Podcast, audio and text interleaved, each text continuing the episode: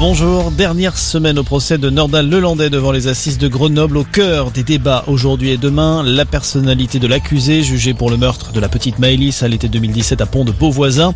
L'ancien maître chien de 38 ans qui a reconnu vendredi dernier avoir enlevé et tué la fillette volontairement. Il risque la prison à perpétuité. Verdict attendu vendredi.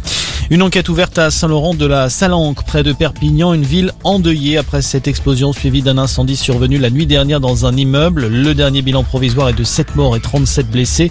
Une à deux autres personnes sont également portées disparues. L'origine du sinistre est pour l'heure inconnue. Le ministre de l'Intérieur Gérald Darmanin s'est rendu sur place tout à l'heure.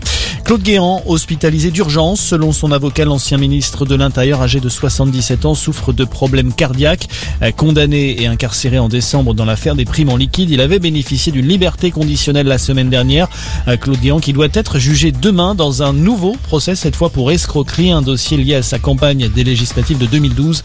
L'audience devrait être renvoyée. Dans l'actualité également, un ancien Premier ministre au secours de Valérie Pécresse, Édouard Balladur, apporte son soutien à la candidate des Républicains à la présidentielle. Les deux personnalités se sont rencontrées ce midi. Son projet est le meilleur pour la France, a précisé Édouard Balladur après leur entretien. Un choix naturel pour cette figure de la droite qui a également indiqué avoir été contacté par Éric Zemmour avant de décliner. L'Allemagne pourrait bientôt desserrer la vis d'ici le 20 mars précisément. C'est le calendrier qui semble avoir été choisi par les autorités pour supprimer la plupart des restrictions sanitaires. Une réunion de travail est prévue mercredi pour évoquer le sujet, notamment la levée partielle ou totale de l'obligation vaccinale pour accéder aux lieux de vie sociale. Et puis coup de foudre dans le métro en ce jour de Saint-Valentin, la RATP a décidé de faire plaisir à ses voyageurs parisiens avec notamment une distribution de roses à la station Saint-Paul sur la ligne 1 ou encore une petite session photo entre amoureux ce soir station Père Lachaise. Voilà pour l'actualité. Très bonne journée à tous.